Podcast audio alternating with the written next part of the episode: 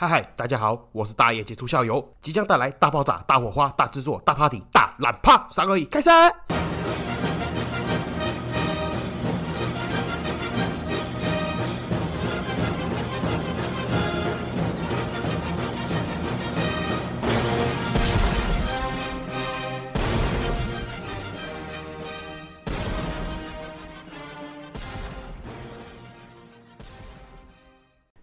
嗨嗨，这里是社会观察日记，我是戴尔，欢迎回来。好，今天一样是闲聊无稿演出，那就是想到什么讲什么。那后面如果有时间的话，来读一下评论的部分哦，因为实在被被讲说实在是太久没有念了哦。那个评论甚至有一些是已经大概半年前的，好，那有点夸张了，那就没有跟大家互动到嘛，对不对？好，那就废话不多说，先来讲一下最近，感其实真的不知道讲什么，妈这，最近新闻打开什么都是政治话题。看着就很烦。最近大概讨论 讨论最多就是要不要装棉质马桶吧。刚我觉得吵这真的很蠢啊。不过干这个真的是很纠结的，就是像王世坚讲的一样，感性跟理性在拉扯了。你说实话哦，因为我自己有装这个免治马桶，那它用起来嘞真的是方便。而且说句实在话了，这个用冲洗的嘞，一定是比用卫生纸来擦干净的很多。而且还有一个重点，就是你每次大完便之后，那个水柱一按。往你的菊花一喷哦，冬天的时候是冰凉的水，夏天的时候是温热的水。那个小水柱冲你的菊花喷啊喷啊喷，就像一道水柱在帮你的菊花按摩。有时候都按到欲罢欲罢不能那种感觉，你知道吗？感觉好像再没有再多拉几泡屎，好像对不起这个免治马桶。有时候你被那个免治马桶喷啊喷，你真的觉得你整个人哦，不止你的肛门皱褶，还有你的灵魂都得到了洗涤。我跟你讲，有些人会讲说啊，我们的私密部位前面是私密部位。我跟你讲，真的不是那一回事。哦，你有看过公园的人，有人在裸露下体，有没有穿着大风衣？哈，然后一下子露喇叭给你看。但是你有看过有人冲过去，哈的一声露肛门给你看吗？没有，真的没有。为什么？我跟你讲，就是肛门它比前面的地方还要隐私，还要私密。它就是你整个人身上最污秽、最脏、最深沉、最不为人知，就是不想让人家知道那个地方。你懂？你懂那个感觉吗？今天你们假设，哪怕你们是一对热恋期的哦伴侣，还是你们是老夫老妻哦，你们正在进行人与人的连接，在活塞运动的时候，很色情、很挑逗的叫对方帮你吃哦，这种话你讲得出来，但是你真的很难脱口而出说。宝贝，舔我的肛门好吗？因为很难讲出这种话，所以我真的觉得啦，如果你们真的平常是边缘人，或者是没朋友，或者是交不到男女朋友，去买一个免治马桶，真的可以让你的人生整个人真的是整个人灵魂呐。身心灵都提升一个层次，我这个真的不是在瞎掰，因为我以前是卫生纸那一派，那我老婆她比较爱干净，她是属于免治马桶这一派。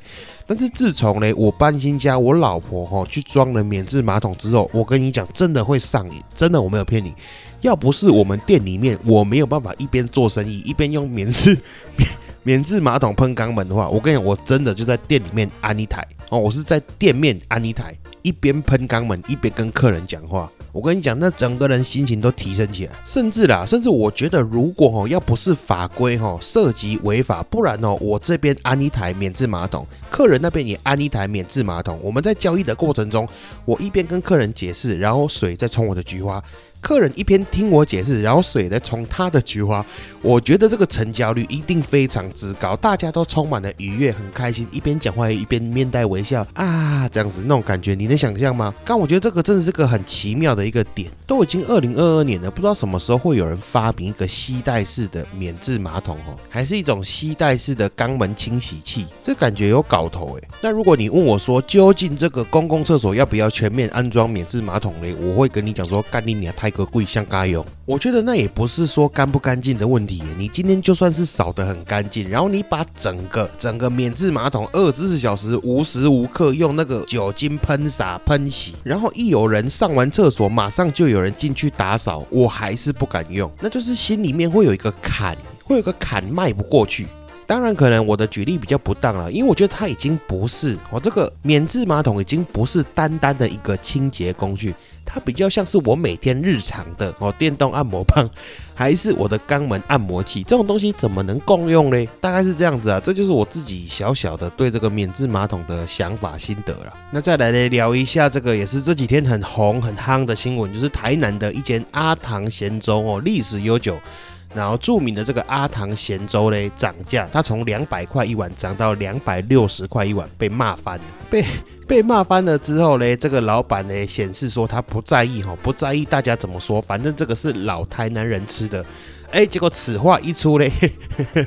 众多台南网友就崩溃了，吼，干狂喷，真的是一波骚操作啊，老板。然后呢，就从台南点而扩散了，不止台南人，甚至蔓延到全台湾的网友了，都跟风去给阿唐咸粥按一星评论。这样子，网友不爽的第一个点是说，为什么阿唐咸粥可以涨得那么贵？哦，明明这个石木鱼已经从高点的价格降下来了，那为什么他们这个咸粥还卖那么贵？第二点呢是说，为什么阿唐咸粥呢都从来不会主动给发票？这两个问题。然后还有再加上压倒骆驼最后一根稻草的，就是老板呛那句说：“我们阿唐咸粥是老台南人在吃的。”那众所周知嘞，台南人最喜欢讲说：“我家巷口屌打。”干此话一出，老板秀这波骚操作，干台南人绝对是会炸掉。那至于我第一个念头想法是什么嘞？就是台南我只推周氏虾卷，哦，嘉义我只推喷水鸡肉饭。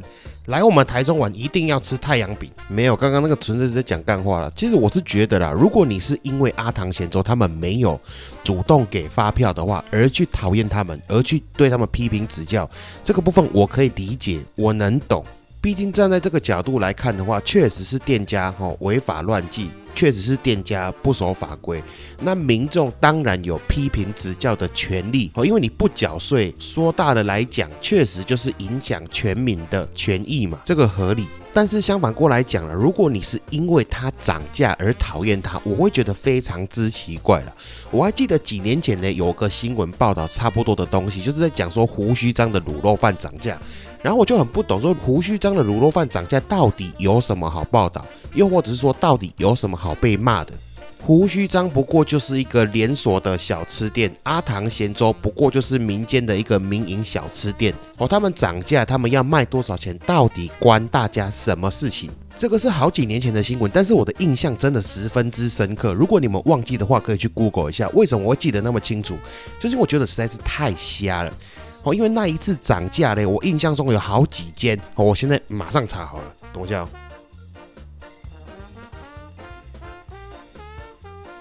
那一次嘞，因为涨价的关系哦，总共有胡须章、八方云集、三商巧福、斗牛士、必胜客、味姐包心粉圆、麦味登、马可先生、王记府城，点点点等。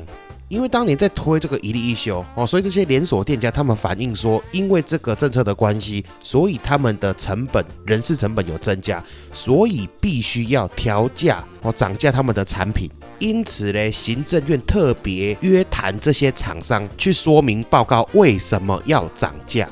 干，我觉得这个是个很疯狂的事情。干，我他妈民营民营小吃店、民营连锁店、民营企业，到底为什么要跟人家报告我东西要卖多少钱？请问台湾现在是共产制吗？有规定说咸粥一碗一定要价格约在几块钱到几块钱？鸡腿便当一份要在几块钱到几块钱之间吗？那请问下，好，你要这样规定，你要怎么量化？你的评判标准是什么啊？白饭两百克，手枪鸡腿哦，大腿处不得小于手掌掌心处。请问一下，这些卖卤肉饭的、卖咸粥的哦、卖水饺煎饺的，他们涨跌价？到底哦，到底是欠了谁？它是会危害国家吗？它也不是什么必要性、必须性的产品啊，甚至它也没有垄断性的问题啊。人家涨跌价到底关？政府跟消保处有屁关系？我跟你讲，我自己身为做生意的，我就是很看不爽这种行为。好，你今天店家调涨价格，你们有意见，酸民有意见，政府有意见，那干我们做生意的时候，客人来杀价，你要补我吗？商家在进行自己的商业策略还是定价策略的时候，他本来就该为自己负责任。如果消费者或者是市场觉得他这个价钱定的太夸张，那自然而然他的生意就是会流失，他以后就是会没有客人，他的生意就是越来越烂，以后就是可能会倒店，那是他的决定，他要负责。反过来讲啦，这种一般民营的，他也没有对不起谁。那既然你要限制它的涨价，那请问一下，如果它的亏损要算在你们的头上吗？那我相信或许会有人讲说啊，他怎么可能会亏损？他只是少赚一点。好，那今天就算他是少赚一点，他凭什么？他为什么一定要牺牲自己少赚一点？他的生意好啊，他价格定那么高，还是有人愿意买单，就代表说他的东西有在这个市场上值得这个价钱，不是吗？那他凭什么要少赚？所以你觉得有可能他阿唐咸粥开来不是为了卖咸粥赚钱，他是为了让全台湾全台南人都可以吃到咸粥，他是来行善积德，他不是来赚钱的吗？所以请问一下，你在上班的时候，老板要帮你调薪资，你会跟老板讲说，哎，老板不好意思，我没有值得那么多，不要一次加那么多了，你不要加我二十五趴了，你加我五趴就好了。你有看到这种事情吗？你有觉得会有人嫌钱太多的吗？会有人嫌钱赚太多的吗？然后还有一点我也很纳闷，就是有些网友说，哦，他们去呛这个阿唐咸粥的原因，是因为阿唐咸粥他自称自己是老台南人在吃的。哦，就是因为这句话所以生气。我觉得这个也很奇怪。我说句实在话了，这就是生意上面的话术嘛，大家打打嘴炮嘛。那我请问你一下哦，我们台中哦，台中太阳饼被讲那么久，请问一下，你去问你身边的台中朋友，有几个台中人真的会去吃台中太阳饼？你跟我讲。然后每个人来台中就说台中的特产是太阳饼，请问一下，你有问过我这个台中人的意见吗？你有去问过我们这些在地台中人的意见吗？到底谁，到底哪个台中人会心里面默认台中的太阳饼是名产？我真的黑人问他，而且讲句难听点的，整个台中光上面写着什么什么叉叉糖哦，台中唯一指定哦名产那个，你他妈你去看一下到底有几十间。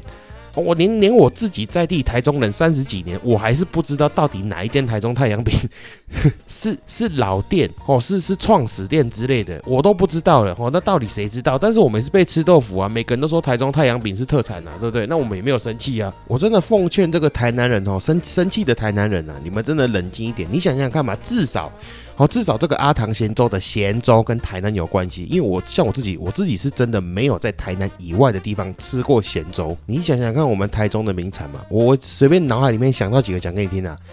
台中的名产哦，日本长崎蛋糕，对，长崎蛋糕是台中名产，很神奇的吧？然后有些外县市的朋友跟我讲说，你们台中那个不二坊蛋黄酥很好吃。我刚想说，你知道不二坊老店在彰化吗？人家那个台中店它是二代哦，年轻人来开的。然后它是彰化名产，好吗？那还有朋友讲说，哎，啊，你们那个洪瑞珍三明治也很有名啊。我跟你讲，洪瑞珍的老店也是在彰化北斗，好吗？他也他老店也不在台中哦。为什么是台中名产？我也不晓得。那像小吃类的美食嘞，也没有那一种只有台中在地才有的那种小吃。那会有其他台中老乡反驳啊？没有，我们台中有大米羹啊，有麻意啊。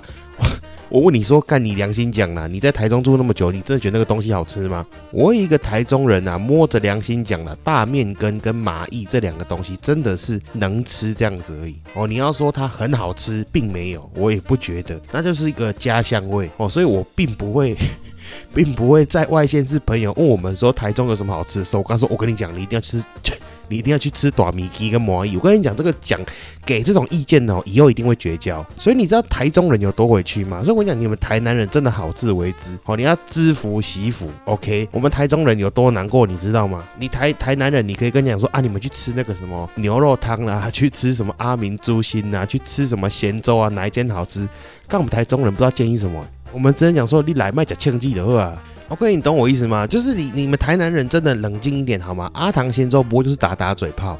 我说这个是老台南人在吃的。我跟你讲，你像我们台中，我们台中，你去看那个太阳饼的，敢不敢跟你讲说这是我们老台中人在吃的？我跟你讲，他保证被打死。那大概是这样子啊。其实我的意思很简单的，就是如果你真的不喜欢吃阿唐咸粥的口味，又或者是说你觉得它的 CP 值太低，一样的钱你可以去其他地方吃更好，那你就不要去就好了。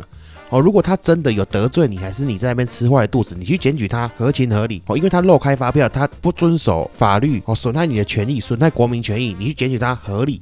但是我看到很多无聊的人，他是跟风，哦，他跟风他也没有去过，也不会想去哦，因为我真的看到有那个一星评论留言说，我从来没去过，以后也不会想去的，给你一颗心，还有甚至就是直接讲说我跟风来给你一颗心，那你这样的行为跟以前国中班上。你知道以前国中班上有那种很可怜的小朋友，一定会被欺负嘛？那其实绝大多数人他也不是坏人，也没有恶意，但是他就会跟着一起霸凌，因为就因为好玩这种心态，我觉得这个是很要不得的。所以其实就是这样子啦，就是我们人好好的，没事不要去当酸民啊！我真的觉得这种负面情绪啊，还有这种负面心态，眼红啦、嫉妒啦、嘲弄人家啦，这种真的不会让你成长，你知道吗？而且你的生命中，你知道那个生存三大要素，你知道吗？你的人生中不是只有阳光、空气跟阿唐咸粥，你知道吗？你有很多事情去做，好吗？它没有那么重要。好，那差不多就是这样子，接下来就要进行五星评论的部分了。那在开始之前呢，我先跟大家说个抱歉哦。如果你们各位听得出来，就会知道说今天这一集呢，很多地方剪辑的很奇怪，然后有大概三种不一样的音调。我其实就是因为我这一集是分三次录的，因为最近实在是中秋节嘛，事情太多了，然后又有餐具，又有聚会什么有的没有的，再加上我自己亲表弟又结婚，那。这种事情，结婚大事一定会忙的嘛。你我看我要我不要去到啥刚问阿妈大个怕怕洗啊，大概是这个样子啊。那再加上我昨天哦严重腹泻，我也不知道为什么干，我就在那个现实动态上面发，如果以后我能重新编写农民历，我一定会告诉大家，哦油太油的东西，炸鸡、披萨不要跟柚子一起吃，吃完绝对拉到你不要不要的。我跟你讲，我的肛门再练下去，我觉得我都会有括约八块肌这种感觉。我还是要先解释一下，才不会让人家觉得说明明已经说好了每周末要更新，然后这一次我才讲没有多久，马上又破功。这次是真的在忙了啊！我又刚好身体状况不舒服，我先跟大家抱歉一下。那好，废话不讲了，那开始进行五星评论。好，第一个阿布切切五星把你吹出来互推，他说大叶哥讲干话好，舒牙赞赞。好，感谢你这个阿布切切。我猜这个阿布切切应该是有一次我在这个表社团发干文被认出来，这个阿布先生哦。那好，感谢你。好，下一个搞笑风格说些台面下过故事，一咪菜我先生推荐听了之后好好笑，值得推荐。好，感谢你，还有感谢你的先生，谢谢。下一个，东海杰出校友啊，打打打打打，都是杰出校友给推啦，优质好节目，儿子娶妻再去你的店光顾。好，感谢你，感谢这个啊，打打打打打。好，下一个，五星吹吹吹，你好大头，第一次五星评论就献给大叶哥，推爆一个优质好节目。好，感谢你大头。下一个，推推 C C 五一九八二。大叶哥，谢谢啦，我来拿黄金了。节目内容真的优质。好，没有黄金，没办法抽，成本太高哦。但是这次中秋节有抽柚子啊，没抽到的朋友们也不用太紧张，不用太担心哦。因为其实我是希望以后如果真的有厂商有有幸啊，有荣幸有厂商愿意找我叶配，还是拿一些产品给我试用之类的，我都尽可能抽出去给大家。因为我觉得这种东西你真的有收到、有使用到、有体验到了，才是真的最好的宣传。大概是这样子了。好，感谢你。下一个。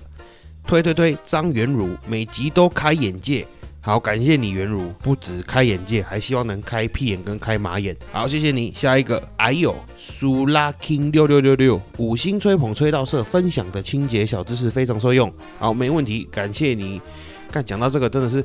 其实我真的不太懂为什么，就是直到今天，真的是今天，所以我才特别有感触。就是会有那种欧巴桑还是客人来问我们说，帮他清洁保养哦，洗那个黄金啊，洗 K 金、洗钻石，会不会越洗越小，越洗越轻？哦，洗到东西不见，还是会不会洗坏？然后我心里面想说，干你娘！你觉得我用清水加洗碗巾，还有再加上机器的辅助，可以把它洗到黄金掉下来？有可能吗？而且如果真的那么怕，你就不要拿来给我洗啊！你以为帮你洗东西很开心吗？好了，没事，我这个跟这个。我们的听众没有关系，我只是纯粹抱怨一下。好，感谢你。下一个 Z，这个这个怎么念？Bridges 吗？好，五星吹吹吹吹上宇宙。好，感谢你，感谢你的吹吹。下一个五星好评啦，Sing Star 零二五星好评。好，感谢你。下一个没压力的分享节目，吴圈阳五星吹吹，顺便祝福我的小朋友怡轩和畅泰健康快乐。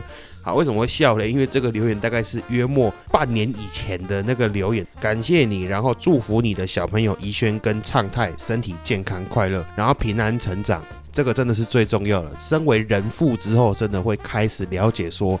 就是现在啦，现在这个当下最重要的还是平安健康长大，无忧无虑，这是最重要的。无灾减不灾减，还是说会不会读书了，有没有成就，那真的是以后再说。我相信每个爸爸妈妈都一样，都希望小孩子能够快乐健康成长就好了。那再次的祝福你的小朋友怡轩跟畅泰。好，下一个第一次评论就满分，Jack 七七二二不给五星说不过去。听大一哥分享真的是胜读十年书，幽默又有趣，太舒压啦。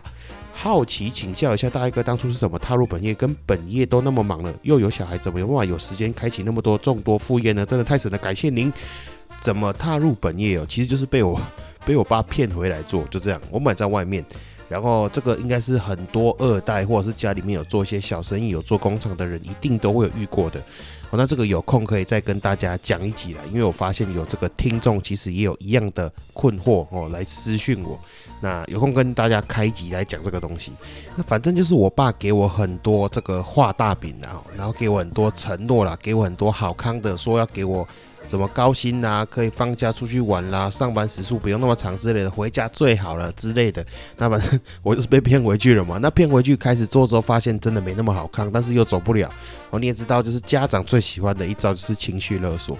那其实你不能说他们错，其实他们只是因为你知道家里面做生意的，他们都会有那种缺乏安全感跟信赖感，他们会希望自己的人回来接。但是偏偏你要做嘞，他又会有怕就是被取代掉的风险。反正就是会遇到，其实这种这个真的是你，如果家里面有在做小生意，有在做工厂、中小企业，你就懂我在讲什么。那这个一样哦，有空再讲一集啦，不然这个讲下去就不知道讲多久。总之，真的就是被拐回来的啦，这个真的是死缺了。你们知道，我刚回来的时候，我一天的工作时间是大概在十二小时到十四小时，然后一个月休两天，对，就是只有休两天假，因为那两天是公休哦，整间店没有开，所以我也不用上班。那为什么这个上班的时数会那么长、那么离谱嘞？主要就是因为前前后后我们店里面的员工总共走了三个人，那走了三个人又没有人来上班，又没有新家人的情况下怎么办呢？那当然就是我补。然后我那时候刚回去了一个月的薪水是三万块。然后最酷的就是这样子，有些朋友会说：哇，你大学毕业就有三万块了，还不错啊！我真的会想说，我真的是谢谢你哦，你他妈真的是头脑很好，你拿出你的计算计算一下，我们全部以最低标来算就好了。一个小时薪水我算一百三十块就好了，好不好？现在法定是一百六十七，我打个八折算一百三十块，一百三十块一天十二个小时就好了。哦，一个月我上二十八天班，他妈这样四万多块。我去 Seven Eleven 还是五十兰清新摇饮料，一个月就可以拿四万三千多块。然后我在家里面做一个月就是拿三万块。然后你也不能离职嘛，你也不能干屌老板嘛，你也不能不做嘛，那就是这样子半死不活这样子撑下去，你知道吗？那你如果真的万一受不了了，说你不想做了，你想离职了，那就开始哦那个情绪勒索、亲情勒索。跟你讲说啊，你不做不行，这样店里面没有人接哦啊，以后都是你的，你怎么那么自私？你怎么都不不为爸爸妈妈想？干脆就这样子啊，那么一路被拐，然后你问他说好，那以后都是我的，是什么时候？他会跟你讲说，那你到时候你就知道了。跟着好家伙，跟我玩绕口令，然后我就这样子一路被拐，拐到现在七八年，这是一开始了。后来慢慢的上了轨道之后，我的薪水就慢慢提升，甚至到现在就是算是抽成制的嘛。我依照我的能力，我贡献了多少去拿我的回报。那如果我真的卖不到任何东西，我一毛钱都不拿，很合理啊，就是以我能力计价嘛。那没有所谓的谁对谁错，或是谁占谁便宜的问题。那怎么开启众多副业嘞？其实我之前提到那些工作都是在我回到我们家之前做的。那你如果问我说，我在我回到店里面开始做之后，怎么样还有办法再开启那么多副业，而且还有小孩？主要首先还是要感谢我老婆啦，我老婆很照哦，她不会让我去处理这个小孩子的事情。那当然，偶尔我们回到家了，还是要帮忙分担嘛。做完了，我们再来忙我们自己的事情。那除此之后，我觉得还是事在人为啦。真的，你要开启你的副业方式有很多种。你哪怕你做网拍，你去做网络企划，或者你你的工作延伸，私底下接私活。然后我听过最狂的，还有家庭主妇去人家那种。比如说天堂里面当工会的秘书，我帮人家记有的没有那些，这个也是个兼职。你像我现在录 podcast 也是个兼职，我有空去补那个赚钱之道最后一集那个业务里面会提到，我之前去帮人家卖车，卖车其实也是一种兼职哦。你知道其实卖车你可以不用去他那边上班，你只要跟几间车行哦讲好你们的抽成，然后跟他要资料，然后你真的在你的网络上面哦，你的朋友圈里面，你的赖群组里面，然后固定帮人家上传一些车的照。照片资讯，然后你真的可以拉人去他那个车行买东西，你就可以赚到分润了这也是一种兼职，我所以我觉得真的是事在人为啊。甚至你从网络上，你像我之前我去大陆出差的时候，跑了很多产地，然后工厂区之类的，你买空卖空都可以当成兼职啊。所以说事在人为，只是应该讲说，我觉得很多人是不愿意，或者是不知道，或者是说搞不清楚自己要的到底是什么。首先，你要先想，你到底要的是重一个物质的生活，还是一个重身心灵的生活？你像我跟我弟，就是刚好一个极端。我是那种我跟我老婆讲说，如果有一天我破产了，然后我没办法翻身，我没有钱了，我就会马上去死一死那种人。我没有办法接受我自己没有钱，没有办法接受自己很穷，所以我只要没有钱，我就会特别没有自信，没有安全感，所以我会拼命努力，不断不断不断的可以赚越多钱越好，然后甚至可以为了赚钱，我舍弃我所有的生活品质、休假。消费娱乐，我通通都可以舍弃掉。我已经 N 百年没有去看过电影，没有去唱过歌，这我都无所谓，我也不在乎。我也不会跟你讲什么很正能量，说啊我很努力的，我怎么样啦，我很上进。其实没有，他那个感觉很像你在玩游戏的时候，你在里面在解任务，还是你在刷成就？就是你你懂那个刷成就吗？如果有玩过魔兽世界的人就会知道，就是。哦，有人花了一百个小时、两百小时，就是为了刷某一个无聊的成就，然后拿到那个很酷酷的那个称号，真的就是那么无聊。对我来讲，工作就是这样子，刷成就累不累？干当然累啊！你要花一百个小时、两百个小时去重复这种无聊的事情，但是你觉得会不会有成就感来源？会。所以我做这件事情的时候，我是带着能接受，然后快乐、开心，还有一个目标性去执行的，所以当然不会觉得那么痛苦。不是我特别正能量，不是我特别积极向上，是因为我知道我自己要的是什么。那我说我弟是另外一个极端，就是我弟他很清楚的知道，他只要钱够用就好了，所以他跟朋友去爬山、去露营、去听团。然后四处去走走，去喝酒，有的没有的之类的，他活得很开心。他觉得钱只要够用就好了，不要赚太少，饿死自己这样就好了。那这是他的选择，所以他没有赚到钱的时候，他并不会，他并不会生气、难过、自卑还怎么样的。我出社会后买的第一台车是一台宾士的轿车，虽然它是外汇车了。但是我弟诶，他开的是一台二手中古的 Toyota，但是他并不在乎，他觉得车能开就好了。那相反来讲，我会觉得说这是我辛苦劳动换来的结果，我很开心，而且我很骄傲。所以我们两个都知道自己要的是什么，也在为自己的选择做努力。然后只是刚好我们两个是在一个彩虹光谱的左右两端这样子，所以我们并不会后悔，我们也很开心。那我觉得有些人他是认不清楚，或者是说他也不想要承认，你懂我意思吗？你想要有钱，但是你又不愿意放弃这种浪费钱啊、奢侈的休闲娱乐行为，去累积你的第一桶金。然后你想要有钱，但是你又不愿意承担这个枯燥无味的工作，甚至有空的时候去兼份差、斜杠做两份差、三份差之类的。然后你骗你自己是躺平族哦，想要享乐、想要休闲娱乐，但是你又会抱怨你的存款怎么那么少。讲白话文，讲人话了，讲简单一点，就是你要玩，你就好好玩，哦，你要赚钱，你就努力赚钱，你不要希望哦玩得很疯，但是又有很有钱。那我只能问你，请问一下你是何许人也？请问一下你是让子弹飞里面那个姜文吗？你是站着把钱挣的吗？有可能吗？还是你开局手抽就抽到黑关羽啊？别人都做不到，就你做得到，你最厉害，你最棒，你是电，你是光，你是唯一的神话，你就有可能吗？所以我觉得很多人就是这样，就很奇怪，他就是他不愿意承认自己的能力极限就在那里。所以你要做的，我最喜欢跟朋友讲一句话，就是你首先你先认清楚你自己是什么人，这个不是批评，你要先了解你自己。你不可能明明穿 XL 号的，然后偏偏网购都买 S 号的吧？你懂我意思吗？我们要先认清楚自己是什么角色，是什么身份，然后个性是怎么样，适合怎么样，然后往那一条路去。你不要去找一个你偏偏做不到，或者是你偏偏不喜欢的事情，然后拼命的抱怨，它就是不可逆、不可改变的事情。我也想像王思聪一样啊，我难道不想要像李嘉诚他儿子一样吗？但是就是不可能啊！我坐在这里再抱怨个三天三夜，我就是不会变成李嘉诚他儿子，不是吗？那我们认清楚身份之后，是不是该干嘛就干嘛？所以为什么会讲到后来有点愤慨？就是我真的很讨厌有一种人。